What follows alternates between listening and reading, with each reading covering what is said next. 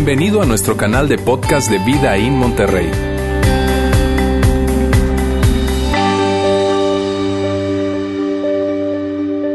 Muy bien, ¿cómo están?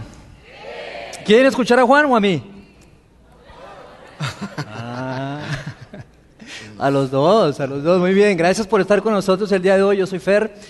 Y qué padre, qué padre poder estar aquí. Estamos en la tercera parte de esta serie llamada Voces. Y si es la primera vez que nos visitas, quiero decirte que esta serie tiene el objetivo de poder eh, platicar con personas que eh, están teniendo una influencia en nuestra comunidad, en nuestra ciudad, en nuestra sociedad, y que son voces que definitivamente queremos que escuches, voces que están aquí, de hecho que son parte de nuestra iglesia, y que son voces que tienen algo que decir, un mensaje que enviarnos a ti y a mí el día de hoy, y sobre todo también queremos a través de sus historias ver cómo la fe ha sido un catalizador o le ha dado forma a todo lo que ellos han logrado. El día de hoy pues estamos con Juan Ángel, gracias mi Juan por gracias, estar aquí por la invitación. con nosotros el día de hoy. Oye, ya es papá primerizo. Yo quiero que vean la foto de esta muñequita. Ay.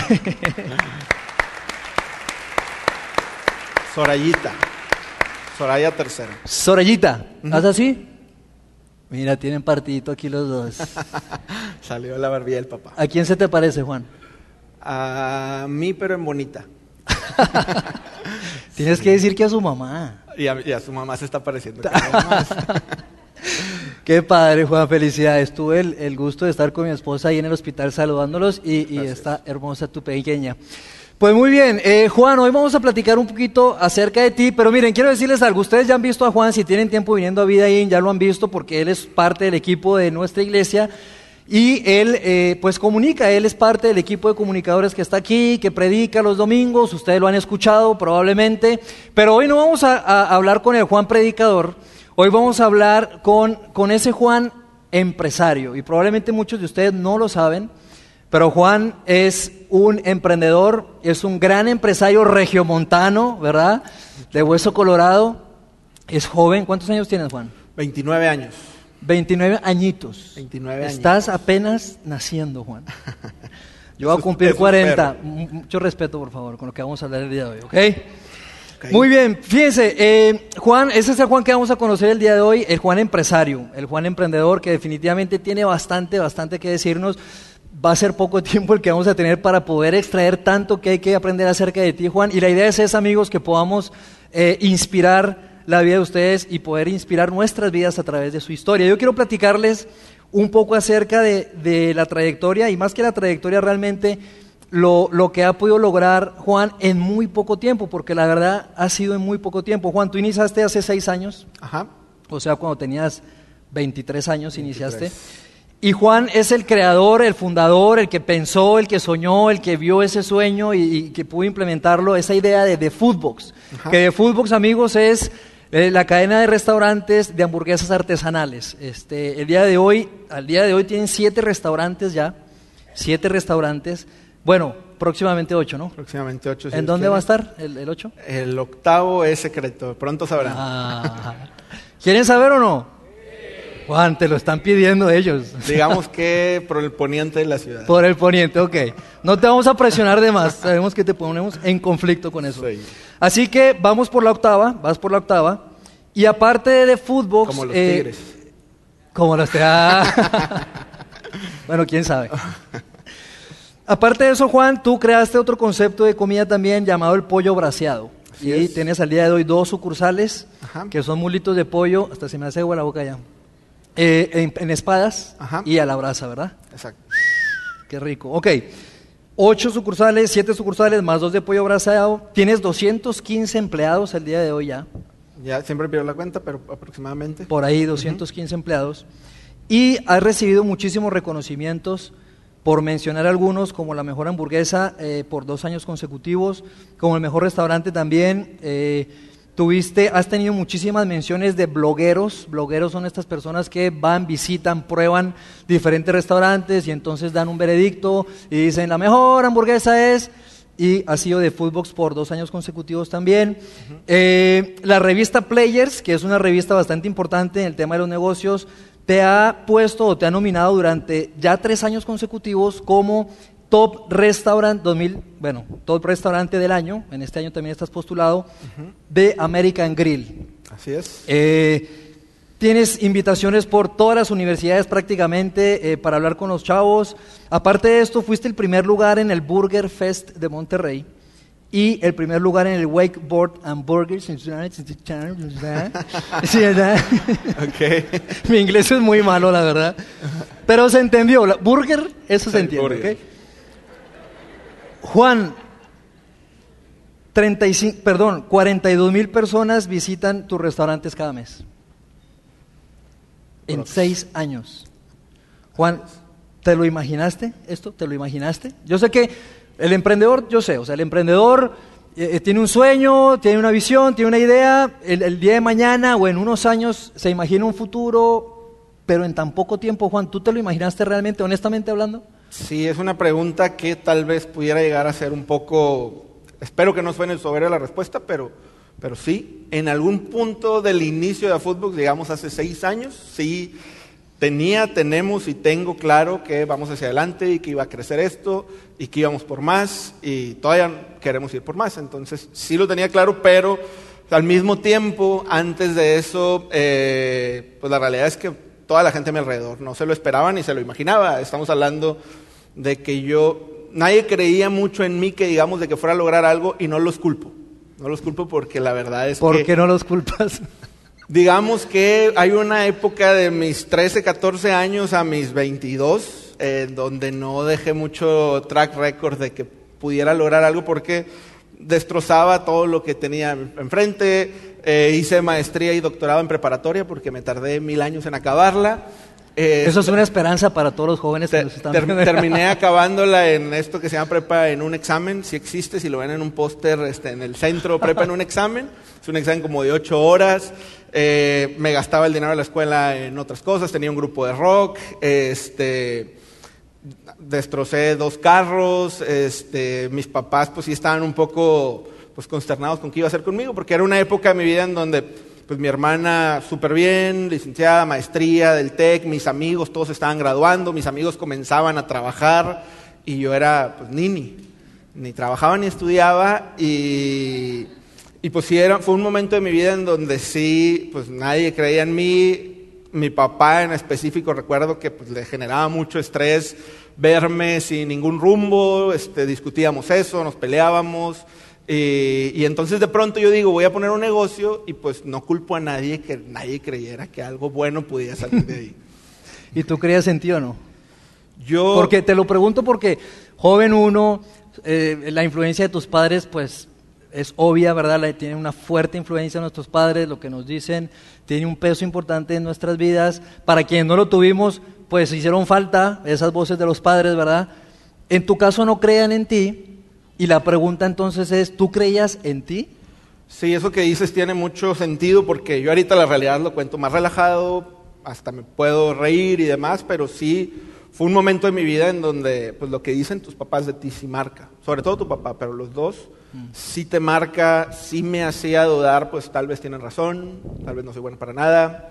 Eh, pues en un contexto en donde pues comienzas a ver que tus amigos están viviendo otra etapa de vida y tú aún peleándote con la preparatoria y este y haciendo pues lo que sea, entonces eh, pues si era, sí era algo que de alguna manera me generaba mucho estrés, aunque yo tengo, yo recuerdo que por ahí de mis 17 años aproximadamente tuve un, un- un encuentro con, con lo que Dios quería para mi vida, yo te digo, después de todo este contexto en donde pues yo tomaba mucho, destrozaba mucho, este, era medio rocker, este, muy prendido con cosas medio irrelevantes, este, y, y de pronto tengo un encuentro con Dios y mi vida comienza a cambiar, mi corazón comienza a cambiar, mi mente comienza a cambiar, comienza a madurar, pero al mismo tiempo pues la gente veía que seguía siendo el mismo Nini o el mismo que... Entonces fue un momento en donde yo empecé a creer en Dios, empecé a creer en mí, empecé a creer que Dios podía hacer algo a través de mí, pero me topaba con que la gente como quiera seguía, ah, pues sí, qué bueno que, que- que- que- estás cambiando, pero o sea, pues hasta no ver algo tangible, pues no te voy a creer. Hasta no ver, no creer. Exactamente. O sea que estuviste rodeado en esa época en tu vida en donde no, mu- no las, las personas no confiaban en ti, las personas no confiaban en ti, no daban un centavo por ti, Tú de repente tenías dudas también acerca de ti, dices que tú ves un encuentro con Dios, ese encuentro, platícanos un poquito qué significa ese encuentro o qué significó. Pues para mí significó algo muy ti. básico como que alguien me invitó a un lugar como este. Ok, Y fui por mera curiosidad, siguiendo yo teniendo mi estilo de vida que tenía, pues iba, venía, escuchaba y algo comenzó a hacer sentido en mí, en mi mente, en mi corazón y, y- y sí empecé a, enamorarme de lo que empecé a escuchar, me empecé a apasionar de lo que empecé a escuchar y me empecé a acercar a Dios, fui intencional prácticamente en acercarme a Dios y, y cosas dentro de mí comenzaron a cambiar, o sea, sí empecé a pensar diferente, sentir diferente, soñar cosas distintas que en el momento pues soñaba puras tonterías y de pronto pues empecé a soñar pues algo que tuviera que ver con trascendencia, con impactar, con agregar valor en la vida de otros y pues fue una fase muy, muy padre en mi vida en donde comencé a entender otras cosas. ok, ahora platícanos un poco acerca de cómo inició entonces ese sueño, eh, porque nadie creía en ti, pero había algo dentro de ti que te decía creer que sí se podía, y cómo entonces nace ese sueño de, de- de- crear The Footbox. Sí, mira, por ejemplo, yo tengo mi encuentro con la gastronomía o me meto en el mundo de la gastronomía. Siempre me ha gustado, tuvo que ver con dos cosas, con tres cosas. Uno, que yo era el que cocinaba en mi casa. Yo le cocinaba a mi hermana, yo me cocinaba a mí mismo y demás. Ahí Dos, echaste a perder, Sí, ahí aprendiste. Dos, me lastimé una vez muy fuerte, estuve en el hospital y veía puros programas de... En, el- en la televisión lo único que padre que había era cocina, entonces me empezó a gustar este tema de la cocina. Y tres, hay muchas carreras técnicas de gastronomía que no te pedían la preparatoria, entonces... Un día mi papá me dice, oye, pues ya lo que sea, pero estudia algo. este, entonces yo dije, bueno, pues gastronomía. Y, y me metí a estudiar esto porque no podía estudiar nada más serio. este, y, y me enamoré de, de- de este mundo. O sea, tanto en la escuela como después en prácticas, como después en trabajo. Comencé a trabajar en varios restaurantes. Después tuve la oportunidad de irme a España a un restaurante de tres estrellas Michelin y, abrió mi cabeza y mi mundo a todo este tema de la gastronomía. Y, dije, órale, me, me apasiona, me gusta esto. Y, y de ahí me regreso a Monterrey. Comienzo a trabajar en algunos restaurantes aquí en Monterrey, pero algo dentro de mí tenía esa cosquilla de impactar a otras personas, de trascender, de que mi trabajo pudiera influenciar en la vida de otros. Entonces, un día le dije a mi jefe, lo que algunos de nosotros soñamos a veces hacer, renuncio, este, le entregué ahí mi uniforme, muchas gracias, me voy. Y, y me fui junto con un amigo los del mismo restaurante, los dos íbamos a poner el, el- el negocio y dijimos, a ver, pues, ¿cuánto dinero tienes tú? Yo le dije, mira, yo no tengo dinero, pero tengo una camioneta que mi mamá puso a mi nombre, no sé por qué, pero en algún momento la puso a mi nombre, entonces la puedo vender. Y él dijo, bueno, yo también junto los 120 mil, 130 mil pesos. ¿Qué íbamos a hacer con 250 mil pesos? La realidad es que en esta industria, pues no mucho. Entonces, pues vamos a ver qué sale y a buscar un terreno y a poner un carrito y a poner mesas. Para cuando quisimos meterle formalidad al negocio, mi amigo ya no me contestaba los teléfonos, ya no me contestaba el correo, ya no me contestaba por ningún lado. Tuvo ahí un, un problema personal y dije, ay, caray, entonces, pues, ¿qué hago? ¿Qué hago? Ya me quedé con el, con el 50% del presupuesto que era poquito, entonces, pues regresé al trabajo en donde estaba y le dije a mi jefe, dijo mi mamá que siempre no. De veras, regresaste. Regresé, pero duré dos semanas. Ya algo se había metido dentro de mí y yo dije, tengo que hacer algo más que esto. Y volví a renunciar. Recuerdo que eh, un catalizador para que renunciara o algo que me llevó a renunciar fue que había un viaje con unos amigos a Atlanta a un congreso que tenía que ver con un tema de fe. Eh, y yo dije, oye, yo quiero ir ahí y sabes qué, yo quiero emprender y, y sabes, me voy. Y, y me fui. Eh, y en ese evento, en ese evento para mí fue algo en donde de alguna manera yo creo y veo que Dios fue muy directo conmigo y comencé a entender muchas cosas. En ese evento hablaban de cómo jóvenes, literalmente jóvenes de 18, 19, 20, 25 años, estaban haciendo cosas para impactar la esclavitud moderna, la trata de personas, la prostitución, el tráfico de, de órganos y demás. Y tú decías, ¿cómo chavos están haciendo algo así? Y en el evento decían, oye, pues, ¿qué tienes en tu mano y qué tienes en tu mano? Y lo que tengas en tu mano, úsalo. Lo que sea que tengas en tu mano, ya sea el talento para hacer esto, o esto, o esto, o esto. Y entonces recuerdo que en el lunch break del evento, imagina, eran 65 mil personas en el estadio de los Falcons de Atlanta, de la NFL, pues repartieron 65 mil cajitas de comida. De hecho, tenemos esas cajitas el día de hoy aquí que queremos que todos ustedes vean porque esta es una imagen muy importante para, para Juan y para la, la trayectoria que ha tenido Juan, porque como tú bien mencionas, ha sido un catalizador. Este, Sí. Veamos, veamos las, las cajitas. Esas fueron las cajitas. Esas fueron las cajitas. Y en cada puerta había dos, tres, cuatro, cinco torres de estas. Y comenzaron a repartir las cajitas por todo el estadio, todos estábamos sentados ahí en el estadio. Y para mí fue algo muy, muy, muy interesante porque en ese momento están, ¿qué tienes en tu mano? ¿Qué tienes en tu mano? ¿Qué tienes en tu mano? Y yo en mi mano tengo una cajita de comida. Y digo, pues yo no tengo el dinero para poner un super restaurante, yo no tengo el tío rico, yo no tengo la superherencia, pero lo que tengo en mi mano, mi conocimiento, mi pasión, mis ganas de hacer algo, y en este caso, pues puedo hacer una caja de comida, un producto padre, una marca padre, un empaque padre, como para comercializar. Mi mamá siempre me había puesto gorro que pusiera algo desde la casa. Okay. Que es que la vecina le está yendo con ganas, con unas lasañas, y que no sé qué yo.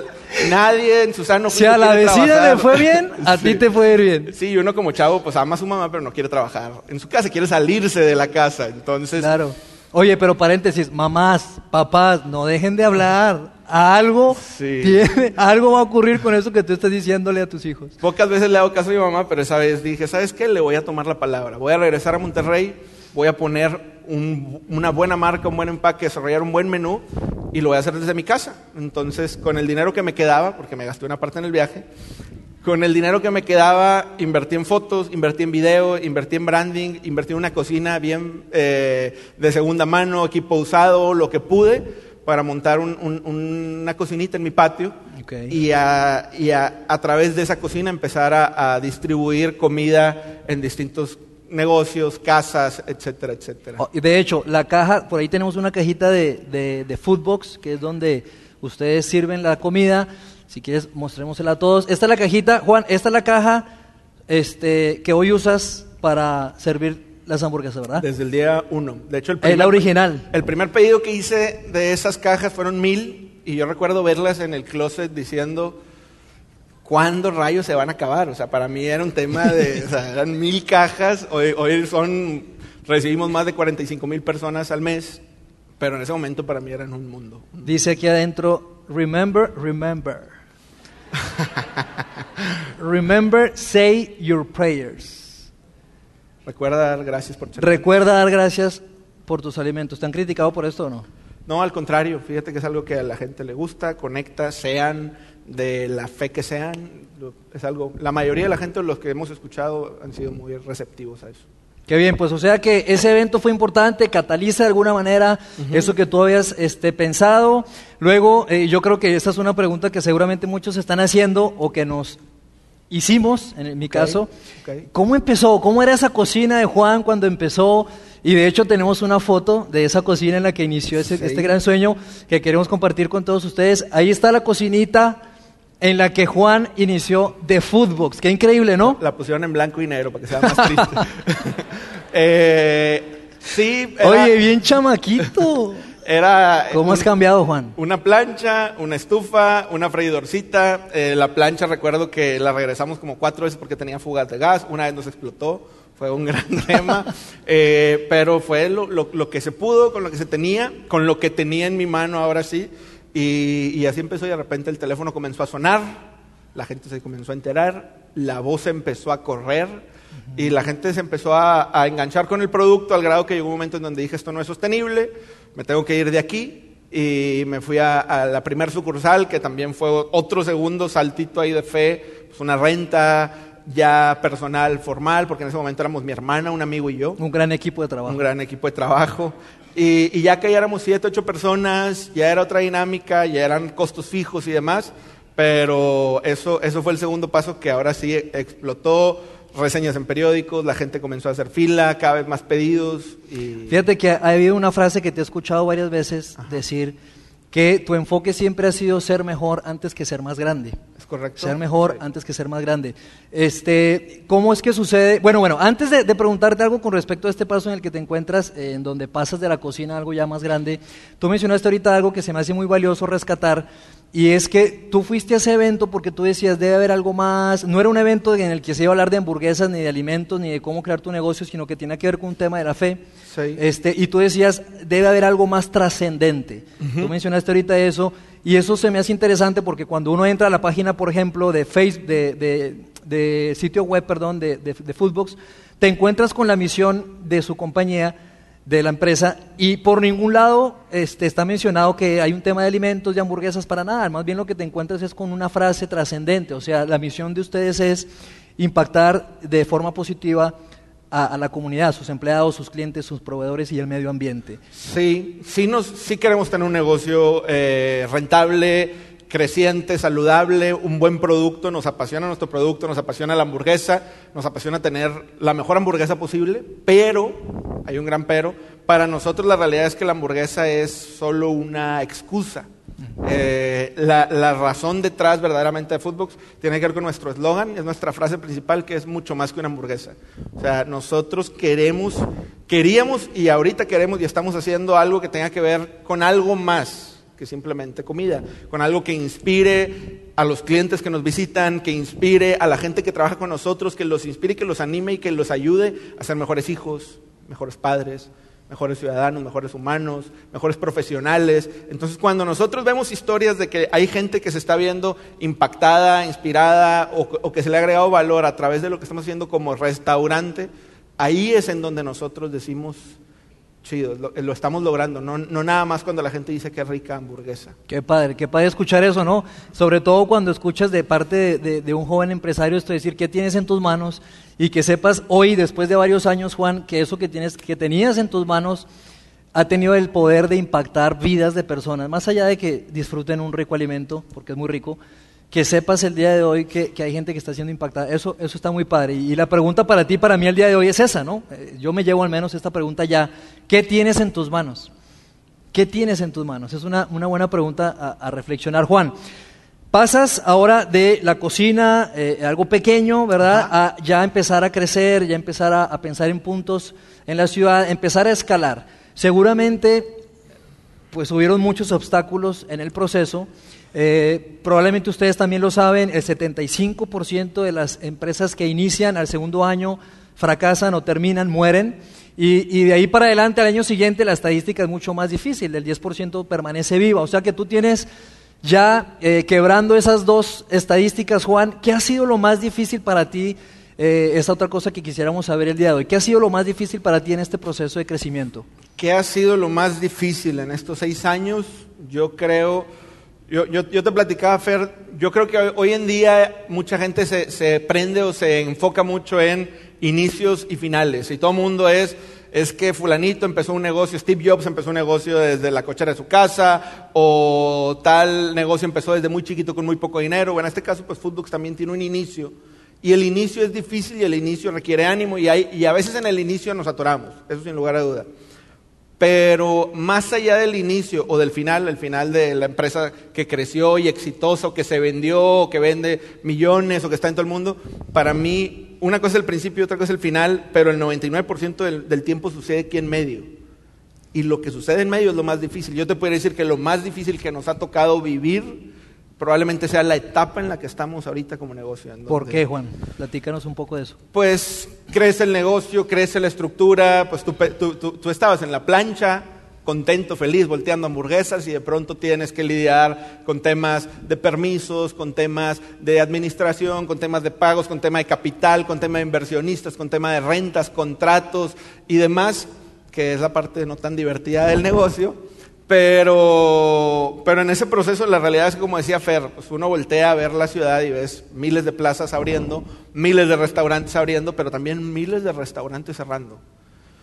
Y, la realidad es que mucha gente nos dice el negocio de la comida es muy noble, muchos márgenes, todo el mundo tiene que comer. Es un negociazo, es un negociazo, pon un restaurante. Todo el mundo entra y por eso un gran porcentaje se va, porque la realidad es que no es fácil y nosotros, nosotros desde nuestra parte no pudiéramos decir que ha sido fácil ni un cuento color de rosa. Se requiere demasiado estómago, se requiere demasiada, en mi caso, la fe ha sido algo crucial y fundamental. Yo creo que si no tendría ese elemento de mi confianza en Dios, ya hubiera tirado la toalla hace tiempo. ¿Cómo conectas tu confianza en Dios con no tirar la toalla? ¿Por qué, ¿Por qué lo conectas? ¿Qué relación hay entre ellas para ti? Pues tiene que ver con, con Footbox desde que nace, o sea, nace de algo que Dios puso en mi corazón, entonces yo siempre he creído que pues si es su idea, él, él tiene que hacer algo con ello. Este, y, para mí fue todo, todo, este proceso de Da Footbox se origina en un momento en donde pues yo, yo también soy, me, me, apasioné mucho en el tema de la Biblia, de la teología, pues ustedes me han visto alguna, alguna vez tal vez comunicar aquí y me encanta todo este tema de, de ayudar a las otras personas a encontrarse con Dios de una manera muy directa a través de la iglesia. Pero yo recuerdo que en ese momento donde empieza Footbox, yo dije, a ver, me voy a dedicar a la iglesia, me voy a dedicar a hacer hamburguesas. Y yo pude constatar de una manera muy, muy, muy tangible que Dios me dijo, yo te voy a usar, al menos ahorita, al menos en este momento, yo voy a hacer algo grande contigo haciendo hamburguesas. Y vas a impactar la vida de personas haciendo hamburguesas.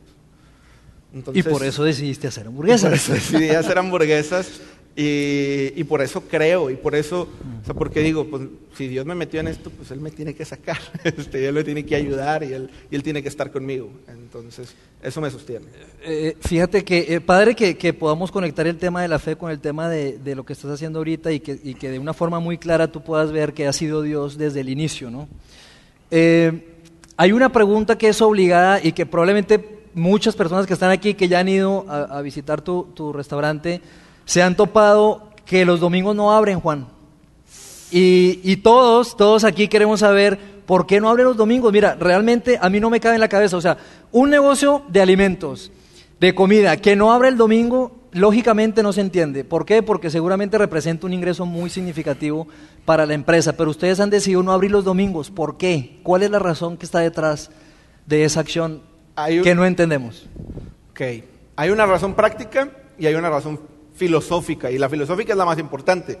La realidad es la práctica fue, el negocio empieza en mi casa, somos tres personas, el negocio depende totalmente de mí operativamente hablando ahí, y yo dije, domingo para mí es, es ir a la iglesia, en ese momento estábamos en el hotel, montar, desmontar, ayudar, vivir mi, mi servicio a través de la iglesia, y pues yo lo tenía claro que los domingos no quería trabajar.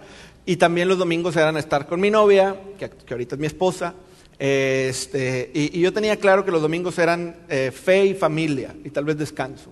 De hecho, así lo ponemos nosotros en fútbol, familia, descanso y fe. Eso en el sentido práctico, pero en el sentido filosófico yo recuerdo que en ese proceso de, lo haré, no lo haré, mucha gente me decía, pues, pues ah, no trabajes tú, pero que los demás sí, no me hacía clic eso.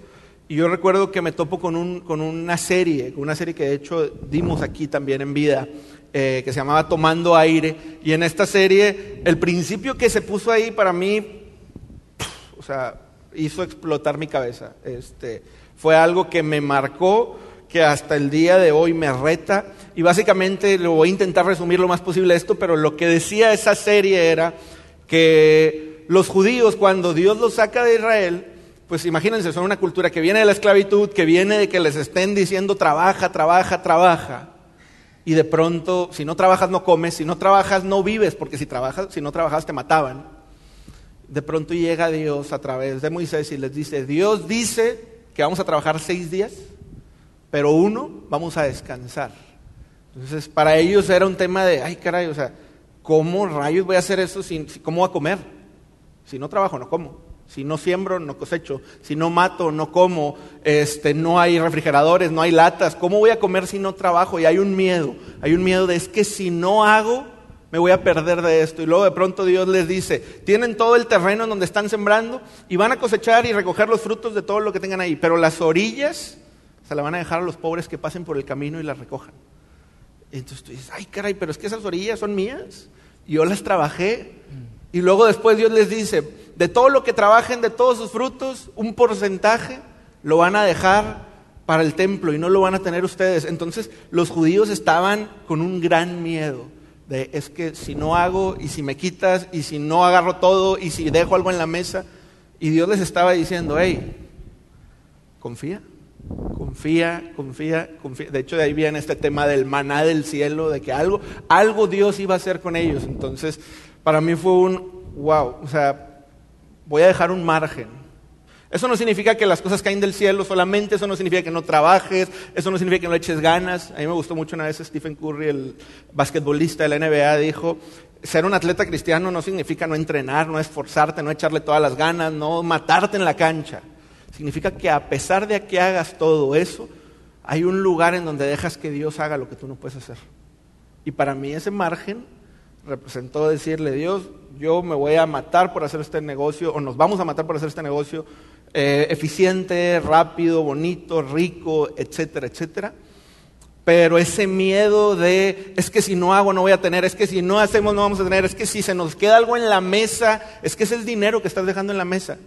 Pues eso es miedo y nosotros no queremos administrar ni manejar un negocio en base al miedo, sino en base a la confianza en que vamos a hacer todo lo que está en nuestras manos y vamos a dejar ese margen para que Dios nos sorprenda. O sea, ese margen la ha representado para ustedes eficiencia en su operación de lunes a sábado. Y han podido, eh, has podido ver pues la fidelidad de Dios al momento en que ustedes expresan eh, este, su fe a través de ese margen. Juan, probablemente algunas personas están, están ahorita haciendo números, ¿no? Este, ¿Ustedes han calculado cuánto deja de entrar por cerrar los domingos? Es una respuesta que no la podemos tener exacta porque solo abrimos un domingo al año y ese domingo donamos todas nuestras ganancias y es un domingo súper padre, pero domingo es un día muy importante para la comida en nuestra ciudad y en nuestro país. Si lo tomáramos con una referencia de un viernes o un sábado, incluso menor a esos días, con el número de sucursales actuales estamos hablando de más de 20 millones de pesos al año. 20 millones de pesos que hoy no están entrando y que pudieran entrar. Esa es una manera de verlo. Una manera, una manera, una manera matemáticamente hablando de verlo. O sea, son 20 millones que hoy no están entrando porque ustedes han decidido cerrar los domingos. Ahora, no, o sea, yo pienso, no, no ha sido tentado, me imagino, no sé, cuando no hay, los ingresos no son los suficientes, hay, hay que pagar 215 nóminas, ¿Cómo has manejado? ¿No han llegado momentos en, los que has querido transgredir e, e, ese pacto, esa declaración de fe, de, dejar ese margen? Cuéntanos un poco acerca de eso. Pues, ¿Cómo ha sido? Casi todos los días. este, no. Pero es padre que lo digas, Juan. Es padre que lo digas porque e, es una tensión constante. Entonces. Dudas hay, dudas hay.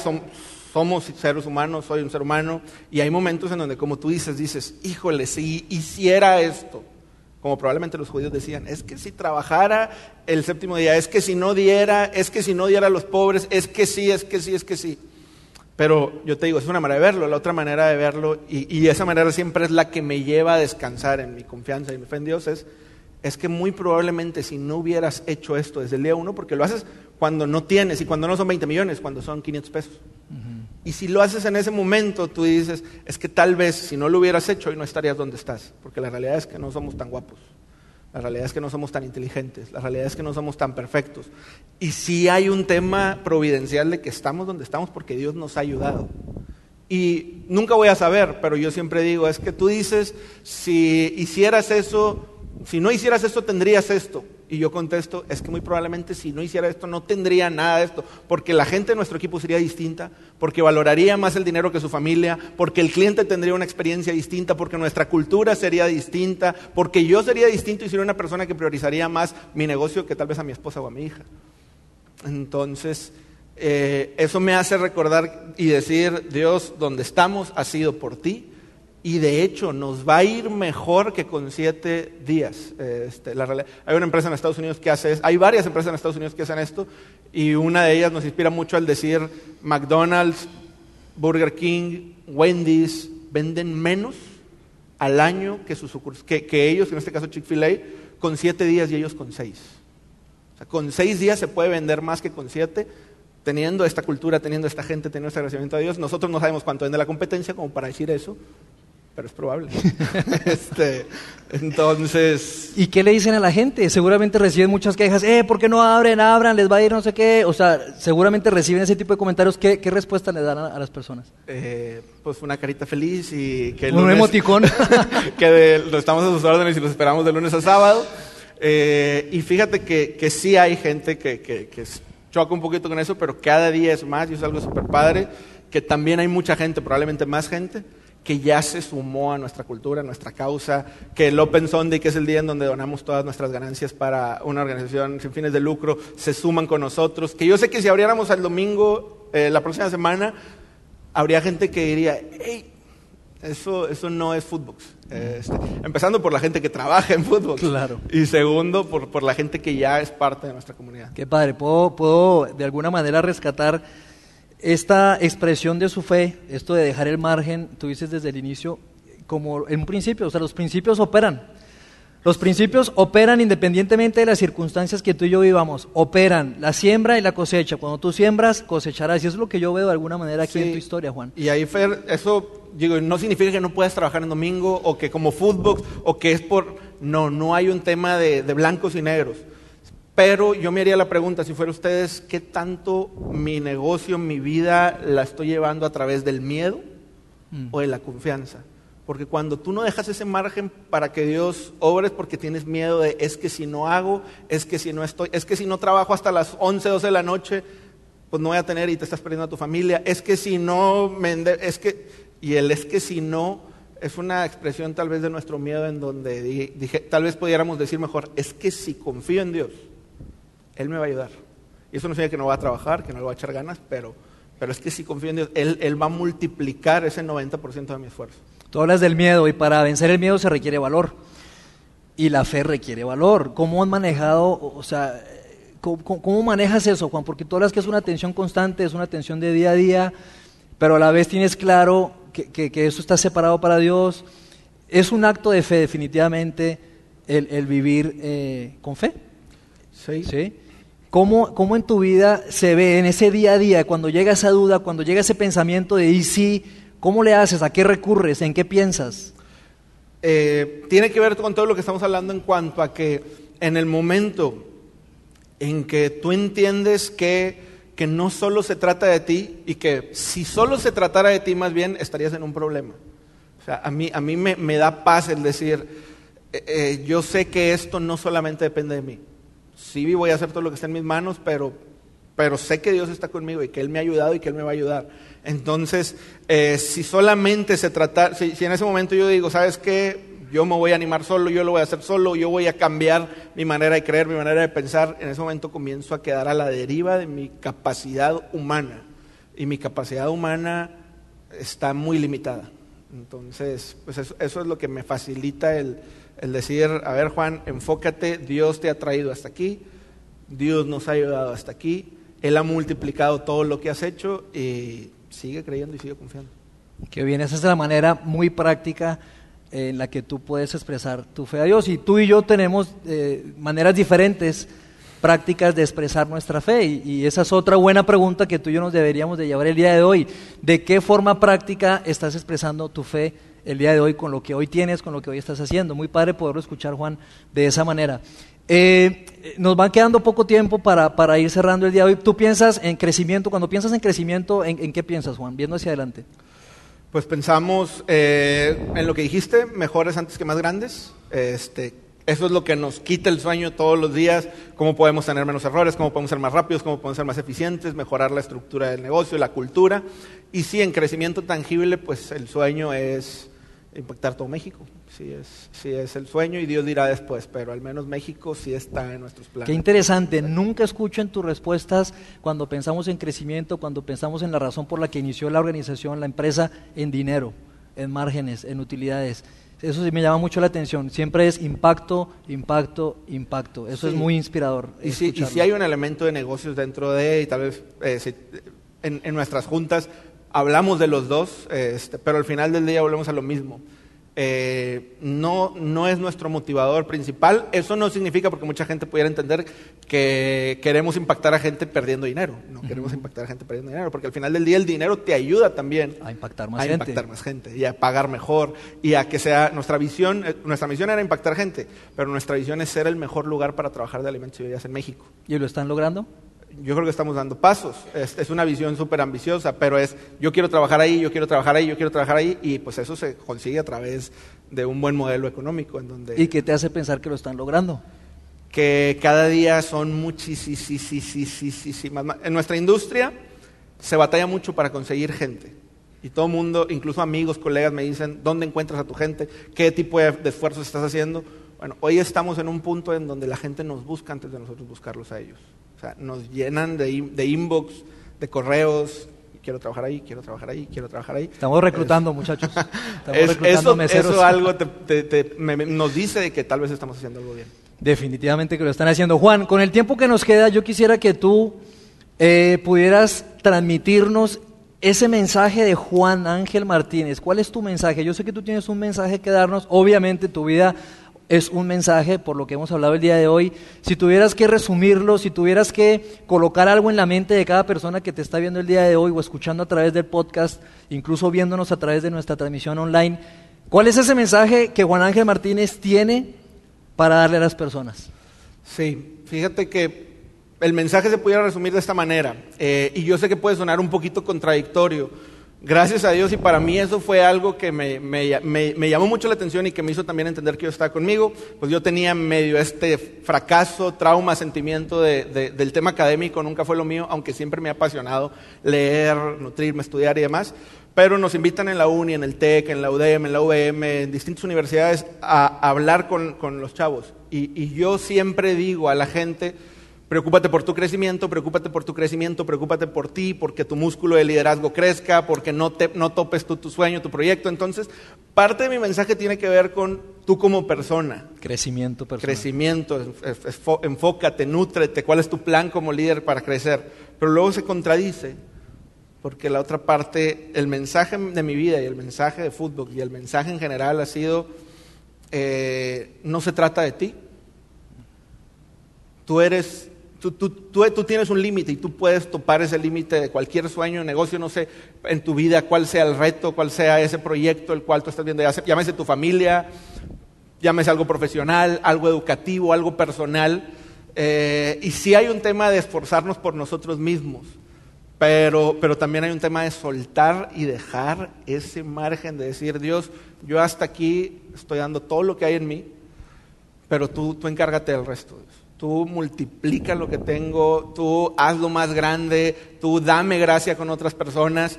Y yo, en lo personal, como persona y como, como organización, como equipo que somos en Footbox, no, no pudiera decir otra cosa más que no puedo invalidar todo el trabajo que ha habido detrás, pero también tengo que decir, donde estamos ha sido porque Dios nos ha llevado, sin lugar a duda. Entonces, sea cual sea el reto o el plan o el sueño que tú tengas enfrente, ¿qué tienes en tus manos? Úsalo, esfuérzate, créele a Dios, pero también deja ese margen para que Dios te sorprenda por cien, por mil, por dos mil, por cien mil. Y, yo sé que, que, cuando tú haces eso, Dios se encarga, se encarga del resto y lo he podido experimentar en nuestra vida. No me considero que ya llegamos, ni mucho menos. Nos falta muchísimo y también tenemos nuestros retos y problemas, pero yo los animaría a eso, a, creerle a Dios, esforzarnos, pero también a soltar y a dejarle eso que no podemos hacer este, a, a Dios y que lo multiplique. ¿Qué debes de soltar el día de hoy? Porque no se trata de ti. ¿Qué debes de soltar el día de hoy? Porque no se trata de ti. Debemos de tener un margen y para él significa ese domingo cerrarlo para sus restaurantes, pero para ti significa algo diferente. ¿Cuál es tu expresión de fe el día de hoy? Porque probablemente si no estás soltando, estás dejando que Dios intervenga. Muchísimas gracias Juan por estar con nosotros el día de hoy. Me gustaría cerrar con una oración y juntos podamos cerrar el día de hoy con una oración. ¿Está bien? Dios, gracias por el día de hoy. Gracias por pues por la oportunidad que nos das de estar aquí y de escuchar la vida de Juan, su trayectoria y, gracias a su historia, a sus decisiones y sobre todo a sus convicciones, es que podemos el día de hoy salir inspirados eh, con la certeza de que es redituable creer en ti, de que, de que sí, sí, debemos de, soltar, debemos de poder... Eh, vencer esos miedos que a veces nos limitan, que a veces nos estancan. Y que hoy, a través de la vida de un joven emprendedor, un joven con un corazón humilde, ha decidido desde el inicio creer en ti. Ha decidido que no se trata de él, sino que se trata más bien de ti. Ha decidido ser valiente cada día, cada decisión difícil, creerte Dios. Ha decidido priorizarte y colocarte en el centro de su de su vida. Y, gracias Dios, gracias por cada persona que también pudo venir, que cada persona pudo conectarse, Señor, y, y, cada persona que está escuchando este podcast probablemente, porque a través de la historia de Juan podemos recordar, Dios, que tú eres fiel, que tú eres un Dios fiel, y que cuando nosotros te colocamos en el centro de nuestras vidas, cosas grandes suceden. Cosas grandes suceden. No es un tema de más tiempo, es un tema de prioridades. No es un tiempo de más talento, es un tema de prioridades. A través de la vida de Juan, hoy Dios, podemos ver que no se trata de nosotros, se trata de ti. Y que gracias a que alguien decide colocarte en el centro, es que más personas pueden ser impactadas positivamente. Eso es espectacular. Dios, gracias. Te pido por cada persona que el día de hoy está comenzando una jornada de fe para que tú puedas hacer algo en el corazón de esta persona y que esa persona pueda pueda darse la oportunidad de conocerte, Dios. Para personas que tienen tiempo en la fe y, que, están, queriendo saber más, queriéndose encontrar contigo de una forma nueva, Padre, te pido que puedas darles valor para seguir dando pasos, Dios. Y para aquellas personas que tienen tiempo en la fe, te doy gracias que hayan venido simplemente para recordarles que esos pasos que han dado en el pasado han valido la pena. Dios, muchísimas gracias. Te damos por la vida de Juan, bendecimos su vida, su matrimonio, a Soraya su esposa, a Sorayita su bebé, ese nuevo hogar que están conformando Dios. Te pido que le des gracia, que le des valentía y esa gran determinación y, convicción que tiene de seguir adelante y poder seguir llevando a cabo esta gran misión que has colocado en sus manos. Te damos muchísimas gracias en el nombre de Jesús. Amén. Gracias por haber escuchado este podcast de Vida en Monterrey. Si deseas escuchar estos mensajes en vivo, te invitamos a que nos acompañes todos los domingos a nuestro auditorio. Para más información sobre nuestra ubicación y horarios, entra a vidainmty.org o síguenos en nuestras redes sociales como Facebook, Twitter e Instagram. Nos vemos la próxima semana.